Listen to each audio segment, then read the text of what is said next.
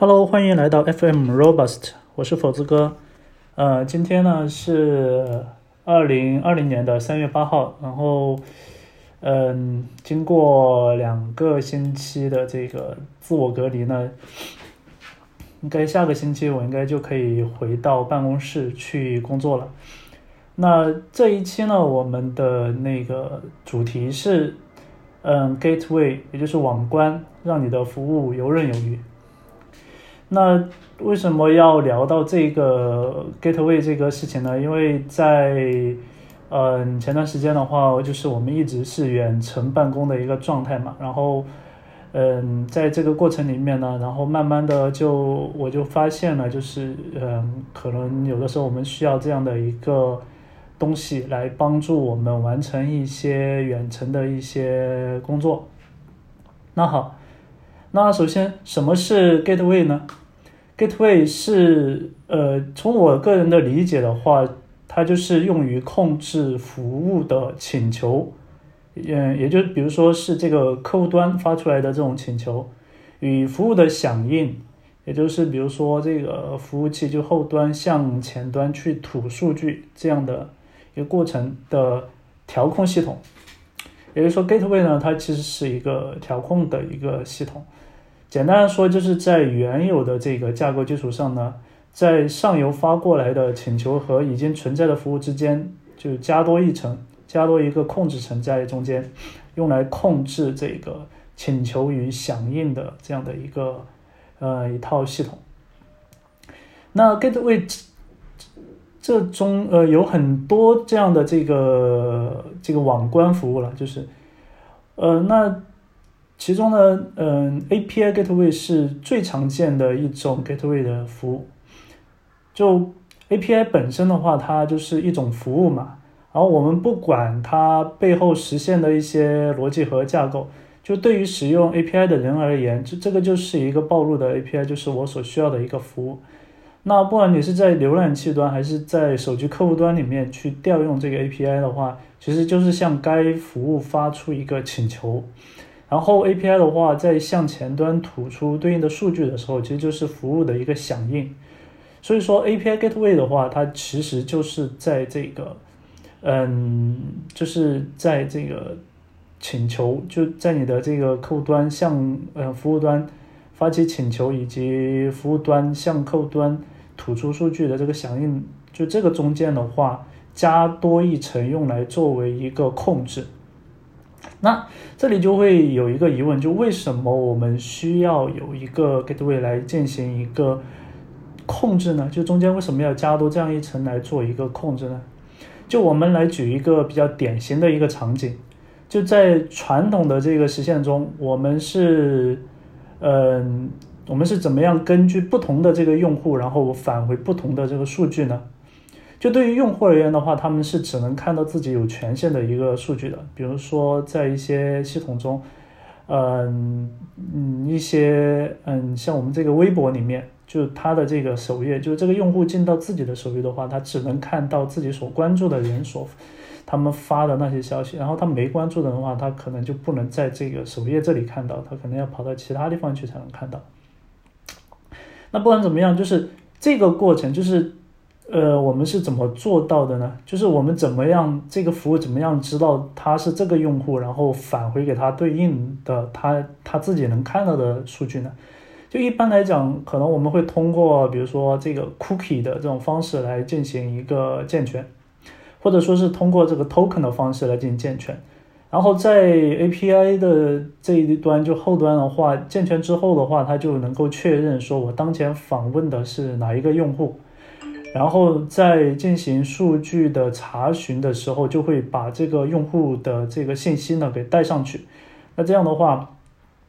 嗯，他所得到的一个数据呢，就是和跟这个用户相关的这个数据那这是一个典型的一个传统的一个一个实现方式。那但在这个场景中，你会发现健全和业务逻辑，它就是必须要写在同一套代码里面。而且的话，业务逻辑是严重依赖这个健全结果的，就造成了一个呃深度的一个耦合。甚至如果代码写的不严谨的话，还会出现，就是比如说在这个具体的一个逻辑里面去处理这个健全的东西。所以说的话，有有没有一种方式可以让开发者的话只去专注于这个业务逻辑，不要去搞健全的东西？就是嗯，把这个健全和这个业务逻辑的代码呢进行解耦。就健全的话，交给这个网关这一层去办去做。所以这就是在这种场景下面，这个 gateway 它要办的事情，就在原始的这个 API 服务的这个外边再套一层，然后呢，这一层呢，它主嗯可以实现一个这个健全的一个功能，然后在真正的这个向 API 的呃发起这个数据请求的时候呢，其实已经完成了健全了，也就是说，你这个用户呃他能不能访问这个 API 的话。那就 API 后端的这个代码它是不用管的，但是呢，它能不能访问这个 API 的话，已经在网关这一层呢已经做完了。所以说的话，对于后台代码的开发者来讲的话，他其实是不用关心这个请求它的一个合法性的。就你只要拿到了这个嗯健全的结果，就是它应该一般来讲的话，这个 API Gateway 的话，它都会。把这个健全的结果呢，就是随着这个呃请求呢，就会发送给真正的你的这个后端的这个 API 这个服务上去。虽然说的话，对于后端的这个代码的话，它其实只要拿到说我当前的这个用户的信息，然后就 OK 了，然后就直接把数据取出来以后返回回去就好了。那他就不用再做健全的这些东西，因为健全的话，其实在所有的服务里面其实都是挺麻烦的，就看上去很小的一个东西，但其实是很麻烦的。所以说，如果能够做到这样的一层的话，其实非常的就非常的好。然后，其实除了健全以外的话，网关层其实还可以实现，比如说这个流量的分发，就它可以通过这个做一些，这就有点类似于均均衡负载嘛，就是它可以先。呃，在你的这个请求过来以后，看大概看一下，就是说我这个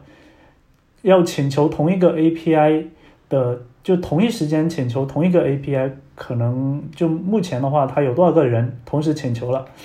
那如果说一下子涌进来很多人的话，那他可能就会做一个流量的一个分发，他在他的这个，他就他就可能会先拦截掉一部分人。然后呢，先让前面进来的那些人呢，先去这个嗯这个 API 这里把这个数据取取出来以后，然后吐给那个前嗯前端，然后嗯再处理后面的进来的人。当然，嗯这个等一下还会我们还会再讲。然后还有的就是在在中间多一层的话，其实还有其他的一些呃使用的一些场景了。然后我这里的话。就不一一的去列举，但是也可以，其实也也其实有很多的这种场景，其实都可以用到。比如说，就是，嗯，就有的情况下，就我们需要对用户的健全的数据呢，在返回的这个结果上面呢，给给一个一定的一个提示。就其实对于 API 它吐出来的数据的话，它是一定的，但是呢。嗯，返回前端的时候，你可以在它这个 API 吐出来的数据的基础上面呢，再加一些信息进去。这样的话，就可以在网关这一层的话，在不侵入业务本身的前提下面呢，同时再加多更多的一些啊信息给到前端。然后这种设计的话，就是把这个就设计了网关这样的一个一个控制层的话，其实就。让整个服务的话，其实灵活了很多。就是你原始的这个业务逻辑代码的话，其实完全不用去修改。就是在做一些这个改变的时候，比如说我要改变这个健全的方式，那我要改变健全方式的时候，我的这个后端的这个业务代码完全不用更改，我只需要去在这个网关层去做一些更改就可以了。就比如说有一些健全的安全问题，那要修的时候，那这个时候可能就是通过这个网关层的这个修复来进行修复，就不用去动业务代码。然后这种一插一拔的这种可能性，那这种这种设计呃模式的话，就很很利于这个。就是维护了，就服务的维护。所以，嗯，这里的话，刚才也提到了，就是避免这个就是流量的一个分发嘛。那其实在我前面的，嗯，忘记是第几期了，就是在在 Robust 的前面几期的一次呃一个介绍中，呃，专门去聊到了这个 Serverless 的这个这个这个技术。然后这里面呢，它其实我当时提到了，就是说有一个控制中心的这样的一个东西。其实这一个层的话，就是我们这个 gateway 它可以去做的。呃，serverless 的话，它其实后边是一个集群，然后每一个节点上面它都是运行的单独的一个一个代码，它其实就是一个微服务嘛。那这一个单独的一个节点的话，它能够支撑，比如说一个单节点，它可以同时，嗯，同时支持，比如说，呃，十个人去同时去取数据，我能够维护非常好的一个一个性能。那当第十一个人过来以后，就是比如说，当我可能更多的人过来了以后，这个请求过来了以后。那这如果是还是用这个节点去进行响应的话，可能就嗯，它就不能够很好的去服务了，它可可能性能上面就会受到影响了。那这个 gateway 这一层呢，它就可以做一件什么事情呢？它就可以在这个时候，就当有新的人进来的时候，诶，它去再去再去启动一个新的一个节点，就跟刚才的那个节点一模一样的一个服务。然后起起来以后呢，它把这个新进来的这些流量呢分发到这个新的节点上面去，然后这样的话，相当于你的这个后后端的这个服务的话，它其实是一个动态的一个呃池子在那里维护的这个服务的这个能力。那随着它这个起嗯，就是呃这个用户请求的一个不断的一个变化，就流量大小的一个变化的时候。而且后面启动的就对同一个服务的这个启动的节点的话，它可能是不一样的。就比如说，可能在这个比较繁忙的时候，它可能突然一下子就可能会起来，比如说一百个节点，然后等到几乎没人访问的时候，它可能就只留下一个节点，然后留在那里，嗯，以被那个别人要访问的时候使用。但是对于用户而言，就对于客户端，就不管是你的网页端也好，还是手机端也好，其实他对于，嗯，他去请求这个服务的时候，他完全没有感觉说我是，哎，后边还有这么一套机制，他只是去请求了对应的那个 API 的一个 URL，或者，嗯，或者是，嗯，就一般的话，这种我们都是用 URL 来来来绑定一个服务嘛，它其实。都是去请求一个固定的 URL，它所有的这个客户端的这个用户客户端，它都是去请求这个 URL，而不是说，哎，我，哎，我要起一个新节点的时候，我要换一个 URL 去请求，它不会的，它就是都是请求同一个 URL。那所有的人请求同一个 URL 的时候，然后它后边会有这样的一种流量的一个分发的逻辑存在。那这一个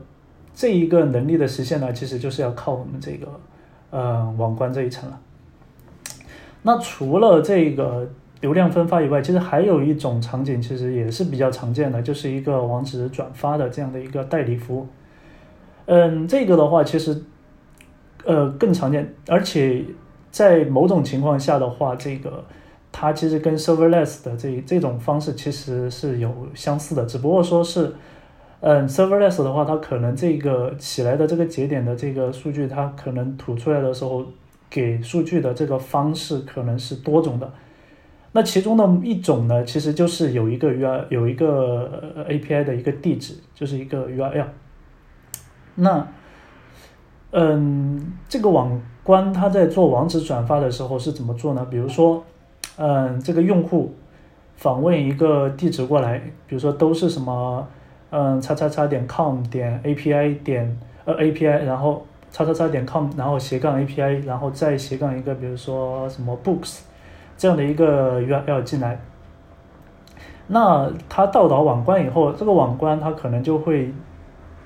呃，拿到这个 URL 以后，它就会去进行一个转发，但是它转发到的目标的一个 URL 可能就是 bbb 点 com。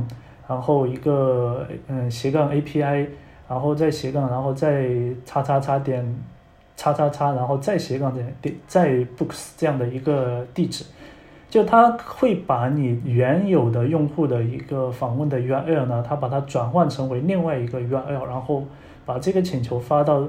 一个后后端的一个其他的 URL 上面去，然后当这个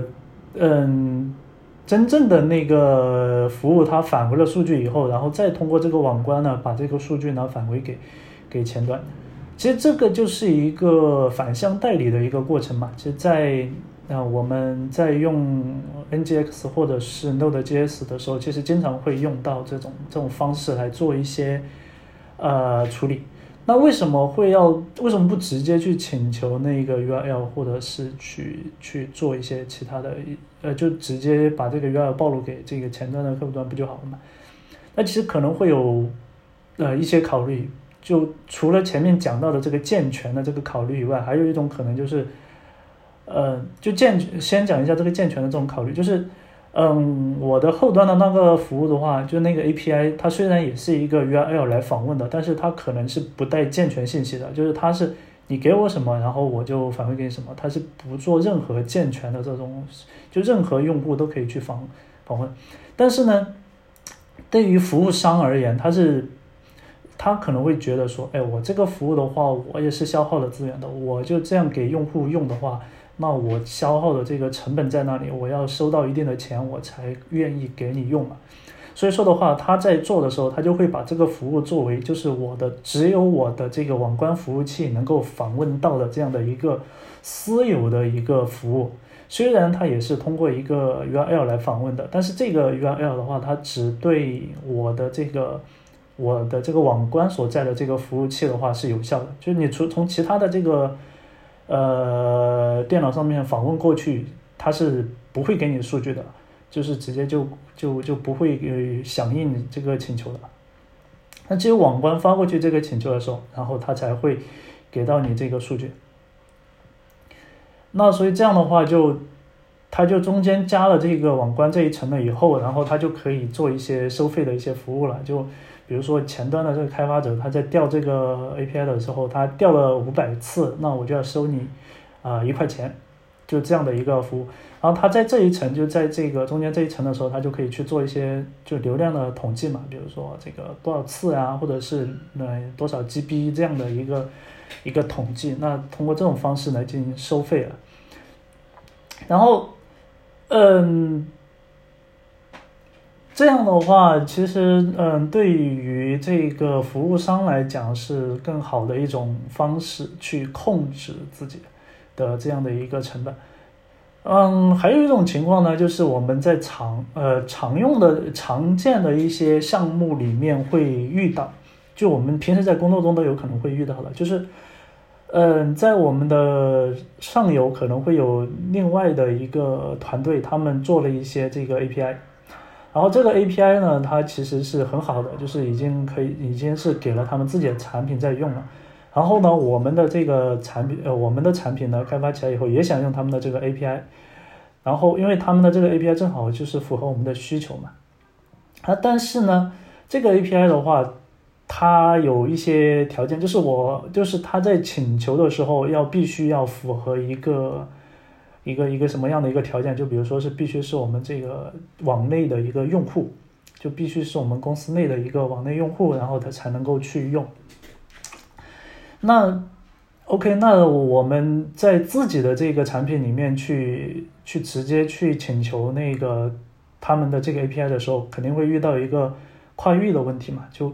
呃，因为是不同的产品的话，可能域名就会不一样，那就前端在发过数据过来的时候，嗯，发过请求过来的时候，就会有跨域的问题。那这个时候呢，我们就会在用 Node.js 在中间呢，在我们自己的这个产品后端呢，做一个网址转发的这样的一个一个一个一个一个过程，就是从呃，我们前端的话只会访问我们自己的这个域名，然后它在访问对应的一个 URL 的时候呢。我们再把这个网，这个自己的这个域名下面的一个网址转发到，嗯，另外一个团队他们做的这个 API 上面去，然后转发的时候的话，可能会把这个 cookie 啊或者是什么东西一并的就带过去，这样的话就可以符合他们的一个一个一个要求，然后就可以得到一个数据过来。同时的话，嗯，有的情况下还有可能就是说，我们从他们的 API 拿过来以后，这个数据拿过来以后，虽然是可以用，但是可能不符合我们自己产品的一个结构的一个需要，所以我们可能会拿它的数据过来以后稍微改一改。就他们的数据给到我们以后，我们不是直接返回给前端，而是在我们这个 Node 这一层再做一些调整。就比如说在外边再包一层一个特定的一个结构，或者说里面某一些字段的话，那个命名方式跟我们的稍微有一些不一样，我们再调整一下，然后再返回给我们自己的前端。那这种的话也是其中非常常见的一个这样的一个情况。所以说的话，嗯，这个。呃，A 呃，Gateway 的话，其实，在我们的各种各样的这个服务场景里面是非常有用的，它起到一个解耦的一个这样的一个效果。同时的话，其实对我们的整个的一个呃开发，可能也有一些啊加速的这样的一些过程。所以说话，呃，如果你在工作中还没有接触到这些东西，可以尝试的去了解一下。那接下来我们就来聊一聊，就是去自己去开发一个 gateway。这个的这一个部分的话，我们是用这个 Node.js 来去实现的。那在你在 Google 里面去搜，是去 create 呃。呃，gateway，呃，get，呃，API gateway 这样的一个一个关键字的话，应该也可以搜到很多类似的呃文章，他们去介绍他们是怎么样用 Express 去去做一个这样的一个 gateway 的这样的一个服务。那对我个人而言的话，我觉得，嗯，一个 gateway 的话，它，嗯，要实现什么东西呢？就是我个人觉得，就是要有这么四个部分的东西，应该要。实现第一个是这个网址转发，也就前面我们已经讲过了嘛。第二个是这个健全功能，也讲过了。然后第三个呢是编程的能力要提供。什么是要提供编程的能力呢？就是呃你的这个 gateway 的话，就是它不能固定死的说，哎，我就只能是这个网址转发到那个网址，然后你一上线了以后，然后就 OK 就就就结束了。那你呃，我个人认为是说，这里的话要提供一个能够去灵活去进行编程的一个能力，就比如说这个网址转发的这个能力，就我可以在我的这个我的项目里面的话，它可以去进行一个编程，就是你提供给我给了我一个 gateway 的一个服务，但是呢，我在我的项目里面，我可能我的这个网址转发我是要通过编程来实现的，然后包括这个请求和响应，就刚才讲的，比如说我要。呃，从上游服务 API 拿到数据以后，我还要做一些调整，以后才返回给我的前端。这种这种编程的这种能力要要能够提供。然后最后一个方面的话，我个人认为就是能够提升用户体验的，就是要提供一个可视化的 UI 管理。就是我的这 Gateway 它的这些功能，它能够通过这个。嗯，可视化的界面，就比如说我做一个网站，然后在这个网站上面通过点点点输入一些配置信息，然后来实现这个 gateway 的这个功能。就其实就是主要是去改一些配置，就是因为 gateway 的话，它其实服务起来以后，它就是通过呃配置去处理的嘛。所以说，其实这里最主要的还是去要嗯提供一个可视化的管理界面，去修改我的这个 gateway 的配置。所以这个的话，我个我个人认为是说，呃，自己开发一个 gateway，就是这几个方面是要去实现的。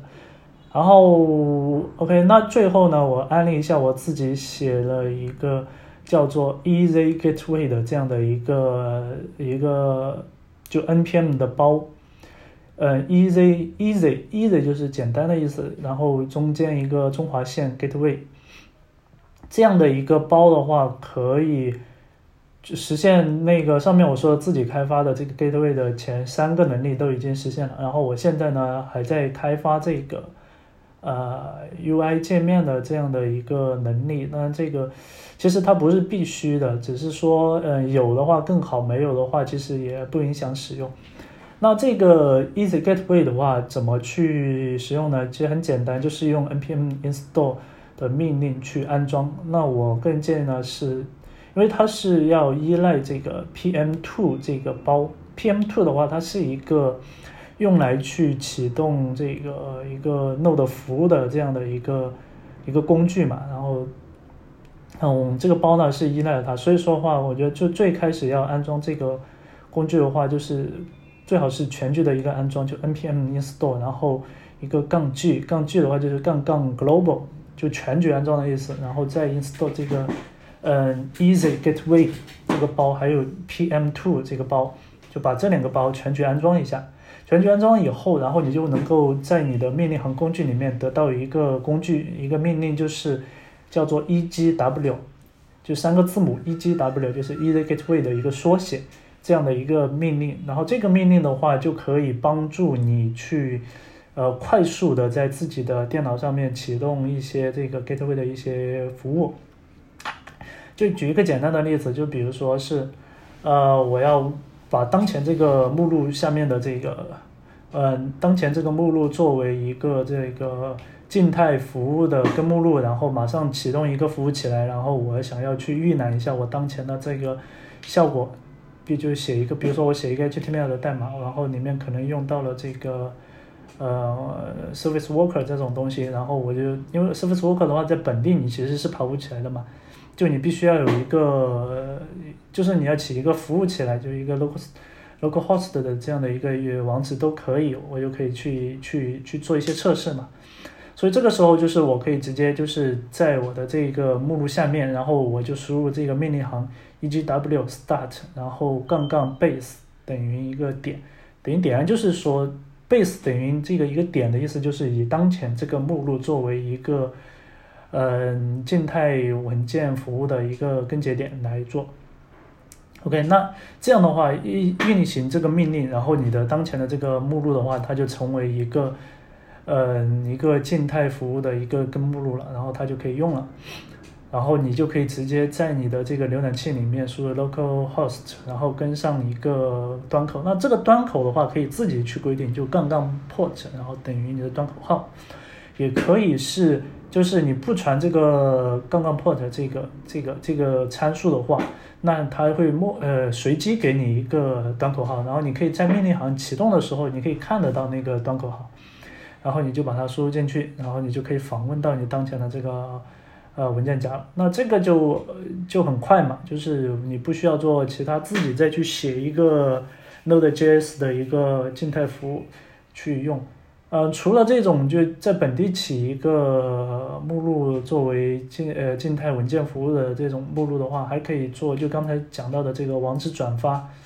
那网址转发的话，其实大家都可能会接触过这个这个这个就是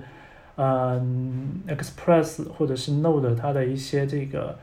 proxy 的这个插件，就是代理的这个插件。那其实就很简单，就是你。在起这个命令的时候，你可以加上一个杠杠 target，然后等于你的一个等于一个一个路径啊，等于一个 URL，而这个 URL 的话，就就会成为一个呃一个你当前这个服务，然后它所要代理到的目标目标服务的这个位置。就比如说，我要代理到某一个什么某一个网站，但这个地方呃严重提示一下，不要用它来做一些这个科学上网的呃事情，因为嗯大家知道科学上网的这个流量的话是很容易被识别出来的，所以说的话你用它来弄的话，你可能你的服务器很快就会挂掉了。不要用它来做这个事情，呃，就可以把它代理到一个你的这个服务上面去。那前面讲到一个健全的能力，就是我可能在在我的这个服务服务器上面有一个私有的一个服务，那这个私有服务的话，你在服务器上面跑的，你其实是没有办法做调试的。然后你又不，你又不可能说我把这个私有服务呢，把它完全就是先暴露一下，然后我调试完了再关掉。那当然这个也可以用这个 Easy Gateway 来实现，就是直接在你的这个服务器上面，然后把这个 target 呢指向到你的这个服务的这个地址上面去，然后你就可以用一个一个服务对外的公开的一个路径来访问这个服务了。但其实你直接公开的话，这个有可能会有一些安全问题嘛？那这个时候我们就可以传入一个叫做 token 的这样的一个参数。然后这个 token 的内容的话是你自己规定的，你可以写上一大串乱七八糟的这个文字进去，呃，但一般是那个英文的英文的字母和这个数字组成的这样的一串 token。然后位数的话你就自己确定了，就再长都可以。那这个 token 传进去以后，当当你在访问你所代理的那个服务的时候，你就必须要带上一个 token 的这样的一个信息。才能够去访问到那个代理服务。如果是没有传这个 token 的话，这个 Easy Gateway 这一层会直接给你拦截掉，就不会你的请求就不会走到后面的这个服务上面去。所以说，在一些特定的场合下面，如果你需要去做一些远程的这个调试的时候，可以用到这个 Easy Gateway 这个工具来做。好了。如果你就是想要关呃想要更多的了解的话，可以在我的 GitHub 的这个主页上面去找到这个 Easy Gateway 这个项目，然后去了解。当然我在博客里面也呃认真的去写了这个 Easy Gateway 的这个使用的文档。如果你有兴趣的话，可以去我的博客里面去搜一搜。好了，那我们这一期的节目的话就嗯到这里。这一次的这个嗯主要是聊了这个 Gateway 的这样的一个话题。那我们下一期再见了。